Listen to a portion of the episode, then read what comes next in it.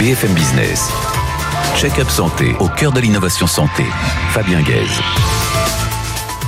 Bonjour à tous, ravi de vous retrouver sur BFM Business dans Check-up Santé. Leader français dans les solutions pour l'amélioration de la prise en charge des personnes en perte d'autonomie, avec entre autres la fabrication de lits médicaux, c'est la société Winker et son directeur général Laurent Fogère nous la présente mondialement connue grâce à son vaccin contre le virus de la Covid-19, la société Moderna combattra et préviendra dans le futur de nombreuses maladies grâce à l'ARN messager. Et sa directrice générale France va nous le confirmer. Enfin, dernier flashback au salon Medintex qui s'est déroulé les 13 et 14 mars euh, dernier avec euh, les interviews de Jessica Legge, CEO de Médicine Paris Région, de Franck Teboul, vice-président de Kelly Service et Eric Vibert, chirurgien digestif et ambassadeur Santé France 2030. Check-up santé, c'est parti. Laurent Faugère, bonjour. Bonjour Fabien. Et bienvenue dans Check-up Santé. Merci. Vous êtes le tout nouveau président de Winker euh, France depuis euh, de l'année dernière, depuis euh, 2022. tout à fait. En revanche, euh, Winker existait, euh, existait avant. On va en reparler. C'est vrai que l'espérance de vie augmente, donc euh, plus de personnes âgées et, et, hélas plus de patients en perte d'autonomie. L'idée, c'est de les maintenir à domicile?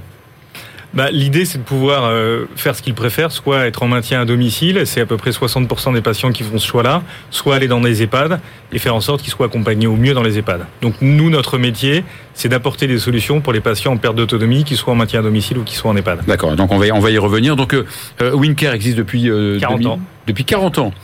Euh, ah oui, une, une sacrée histoire. Hein. Ouais. Je l'ai lu sur votre, votre site. C'est une boîte franco-française? C'est une boîte franco-française qui s'est développée à l'international au travers d'acquisitions. Aujourd'hui, on, fait, euh, on est présent dans 50 pays au travers de notre export et on a Mhm. 5 filiales à l'étranger.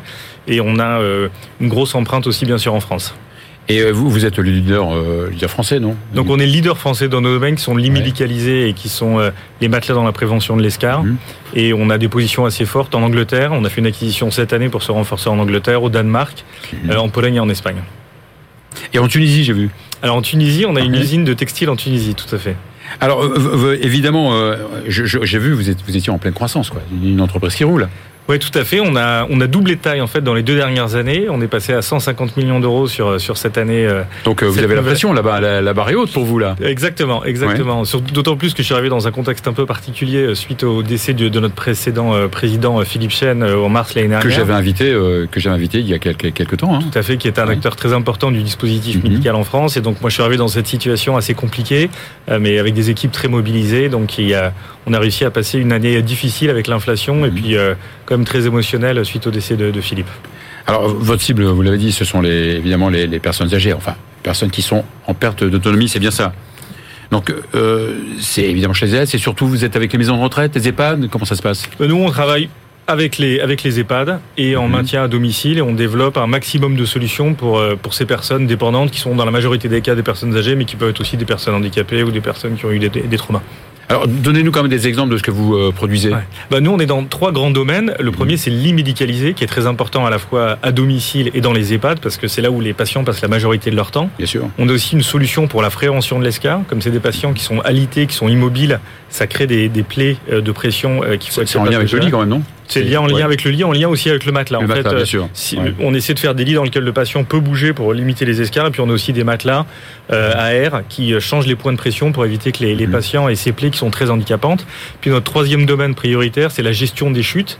Euh, les personnes euh, dépendantes chutent beaucoup et ça apporte Mhm. beaucoup de complications. Donc on apporte des solutions que je pourrais un peu vous détailler qui permettent de, de réduire les conséquences des chutes. D'accord. Et, est-ce que le, le- tous les progrès technologiques euh, ont fait que les, vos, vos- vos objets sont différents, vos, les mobiliers les, Alors, différents Il y a- il y a- on, on essaie d'innover dans, euh, Voilà, on, ouais. on essaie d'innover dans tous les domaines, euh, d'autant plus que nous, on, on a plusieurs interlocuteurs quand on définit nos innovations. On a bien sûr le patient et le résident qui est au cœur de notre innovation, euh, dans lequel il faut du confort, il faut de la sécurité, il faut éviter des formations d'escar, mais on a aussi les professionnels de santé, les soignants.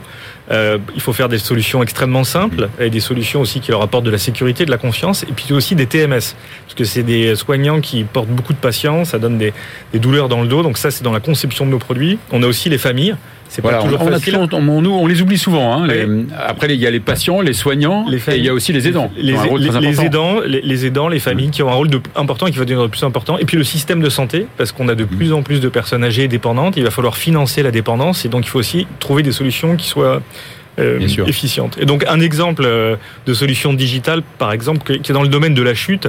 Alors la chute, c'est un enjeu majeur. Hein. Il y a ces personnes âgées. Euh, elle, chute souvent, c'est 130 000 hospitalisations, 10 000 décès suite aux chutes, un, enjeu de santé publique aussi financier. Vrai au, grand âge, euh, il y a toujours avant et après la chute. Hein. Oui, tout à fait.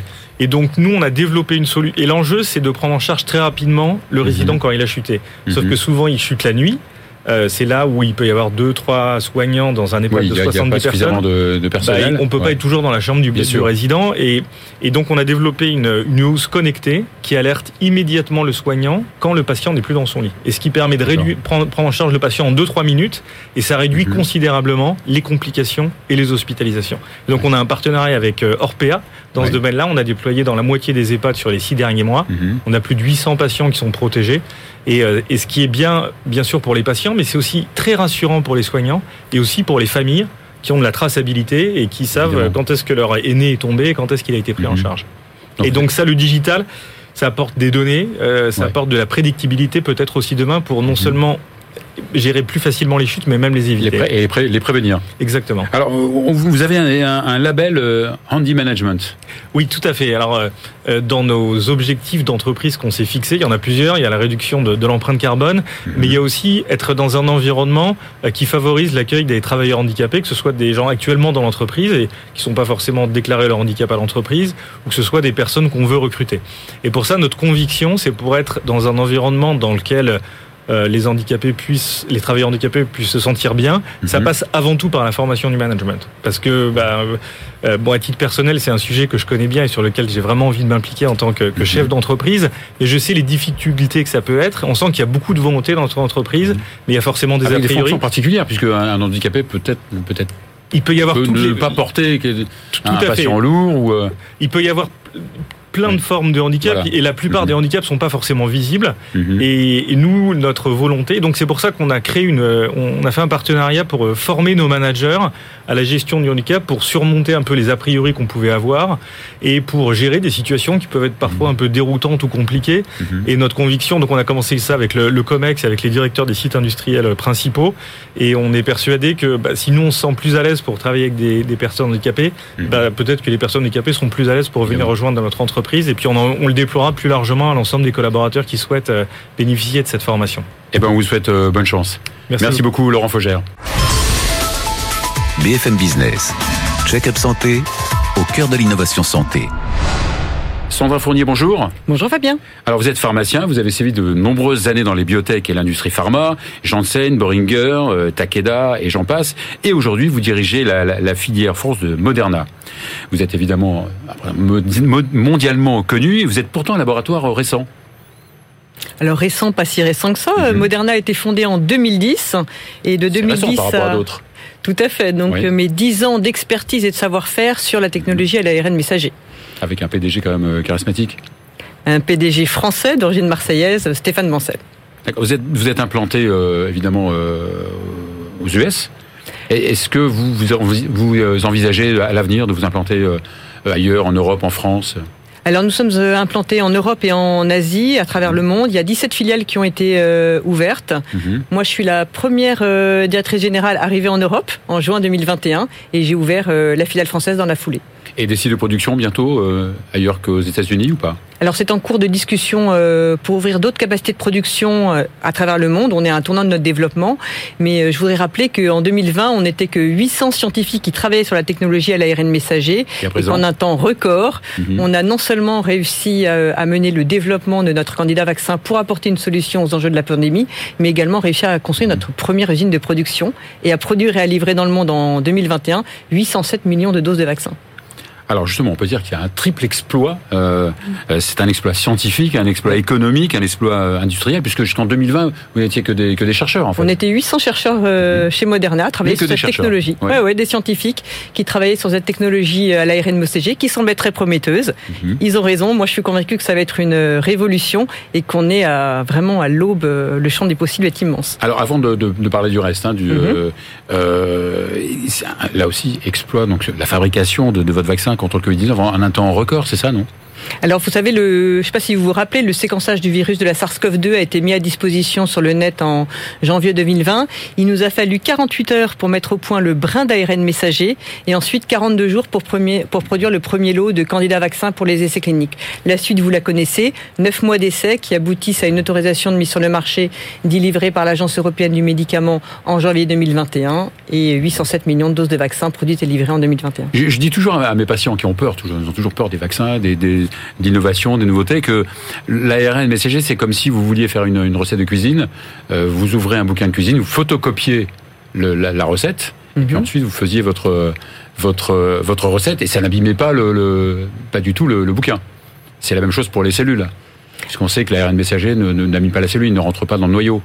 Alors la- l'ARN messager n'est jamais en contact avec l'ADN, donc ne modifie pas euh, le patrimoine génétique. Et ce qui est important, c'est quand vous êtes vacciné avec un vaccin ARN messager, en deux à trois jours de temps, il n'y a plus aucune trace du vaccin dans, dans votre organisme. D'accord. Donc une technique vraiment différente des vaccins euh, classiques. Une technique complètement différente. Chez Moderna, nous c'est que de la technologie euh, à l'ARN messager, que ce soit des candidats vaccins ou des solutions thérapeutiques. Mais on va en reparler. Bien sûr. Donc si, si vous avez euh, euh, produit à peu près 800 millions de vaccins, Mhm. que vous avez euh, traité, vacciné pr- près de 800 millions de personnes ou pas? Plusieurs centaines de Plusieurs millions, centaines de millions. de personnes à, à travers le monde. Puisque des, des, des, des- des patients ont été vaccinés euh, une fois, Euh, deux fois. ouais. Notre vaccin euh, Spikevax a été approuvé euh, et est actuellement livré dans 70 pays à travers le monde. D'accord. Et ce, le, est-ce que, est-ce que vous adaptez le, le, le vaccin évidemment aux, aux variations évidemment des, des, des variants? Ah, tout à fait. Donc c'est le L'évolution rôle, c'est le rôle de nos scientifiques chez Moderna, c'est vraiment de suivre l'évolution euh, du virus. Vous savez, un virus euh, comme le virus de la grippe, les, les virus respiratoires mutent, évoluent en permanence, Mhm. donc euh, il faut rester euh, vigilant et également vigilant euh, quant à l'émergence des nouveaux variants.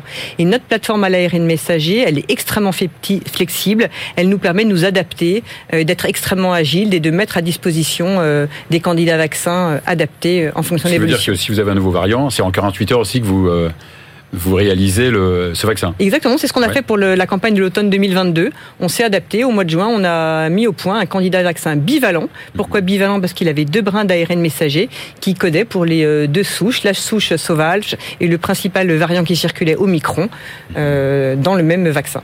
Est-ce qu'on peut prévoir une, est-ce qu'on va prévoir une vaccination régulière comme le vaccin de, de la grippe? Alors, ce qu'on sait, c'est que le virus il continue d'évoluer, de, muter.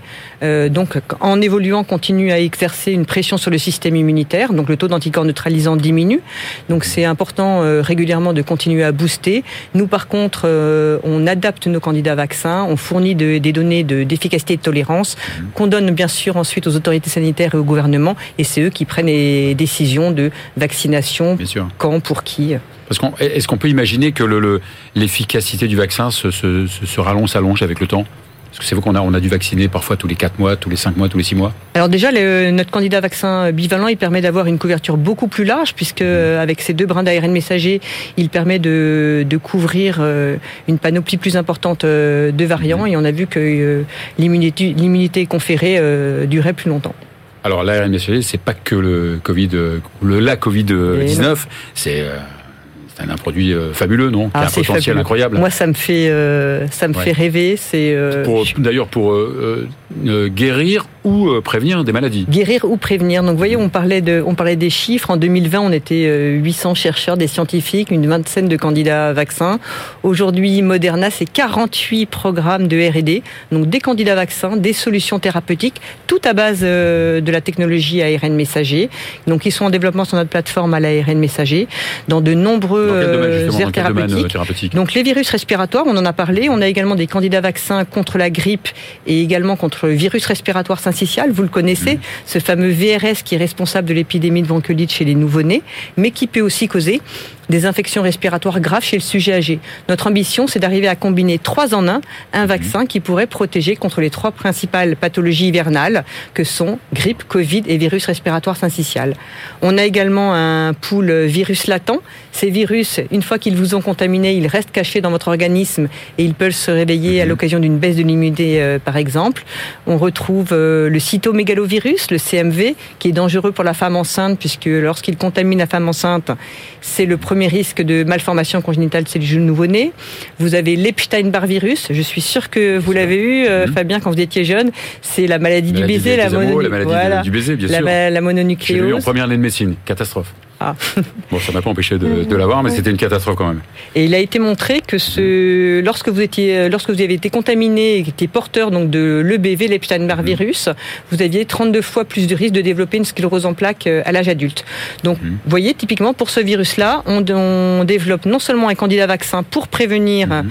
euh, la contamination, l'infection par l'Epstein-Barr virus, mais également une solution thérapeutique pour euh, guérir les séquelles à long terme de ce vaccin. Alors, est-ce qu'on est qu'on peut rêver en imaginant que l'ARN messager puisse euh, servir à prévenir certains cancers? Ah, ben vous avez vu, euh, on a annoncé des résultats euh, au mois de mars extrêmement prometteurs. On a, en partenariat avec euh, la société Merck, on a développé donc un traitement adjuvant à base d'ARN messager couplé à leur Keytruda ou versus Keytruda chez les patients qui sont atteints de mélanome en grade 3-4. Ça permet de réduire de 44% le risque de récidive ou de décès. Donc ça fait vraiment rêver des espoirs très prometteurs dans le domaine du cancer. Juste pour, pour terminer, vous faites partie du collectif femmes de, santé. Vous parlez plus, vous parlez plus d'équité que d'égalité, en quelques mots. Oui, l'équité, je trouve ça très important de parler d'équité, non pas d'égalité, entre les hommes et les femmes. Donc accès aux soins, euh, on parle souvent de travail, euh, euh, d'accès au même type de travail, de salaire, etc. Mais c'est un équité sur les soins. On parle aussi de charge mentale, c'est la femme. Donc important de bien considérer la femme dans son ensemble. Merci Sandra Fournier. Merci Fabien directrice générale de Moderna France. Euh, on va à présent euh, retourner au salon euh, Medintex avec Jessica Legge, CEO de Medicine Paris Région, Franck Teboul, vice-président de Kelly Service et Eric Viber, chirurgien digestif et ambassadeur santé France 2030. Jessica Legge, bonjour. Vous êtes directrice générale de Medicine. Alors, pouvez-vous nous expliquer un petit peu la mission de, de avec plaisir. Bonjour. Donc Medicine, c'est le pôle de compétitivité santé de la région Île-de-France. C'est-à-dire qu'on est, d'abord un réseau constitué de plus de 500 membres, euh, les parties prenantes publiques et privées de l'innovation santé en Ile-de-France en particulier, donc 430 start-up, TPE, PME, une quarantaine de grands groupes et ETI, une quarantaine d'acteurs académiques et cliniques, et puis des collectivités et acteurs du développement économique. Donc l'idée, c'est vraiment de mettre tout le monde autour de la table, de faciliter le dialogue, d'animer le réseau et d'optimiser le développement de nouveaux produits de santé en faisant émerger des projets de recherche collaborative, en dérisquant les projets, en aidant les porteurs de projets à euh, obtenir des financements publics, euh, appels à projets régionaux, nationaux, européens et privés, en aidant les entrepreneurs à se préparer à leur levée de fonds, et puis à identifier aussi des zones de développement euh, à l'international sur des zones géographiques clés. Alors vous êtes partenaire de, Medintex. Qu'est-ce que vous avez proposé ici? Quel programme avez-vous détaillé?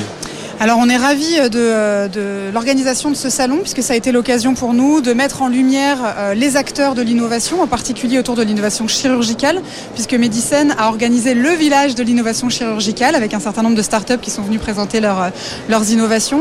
Et c'est très important pour nous parce que la filière des dispositifs médicaux en France est très morcelée. C'est 93% de TPE, PME, donc qui sont voilà, qui ont besoin d'être mises en réseau. On a besoin de renforcer les liens entre les acteurs, les synergies inter notamment, et donc les mettre en valeur ici. On a eu hier la, présence de François Braun, donc on était très content euh, de cette occasion de les, valoriser. On a aussi travaillé autour de la santé numérique, un atelier en ce moment même euh, euh, avec le tiers-lieu d'expérimentation BOPEX sur le bloc opératoire augmenté.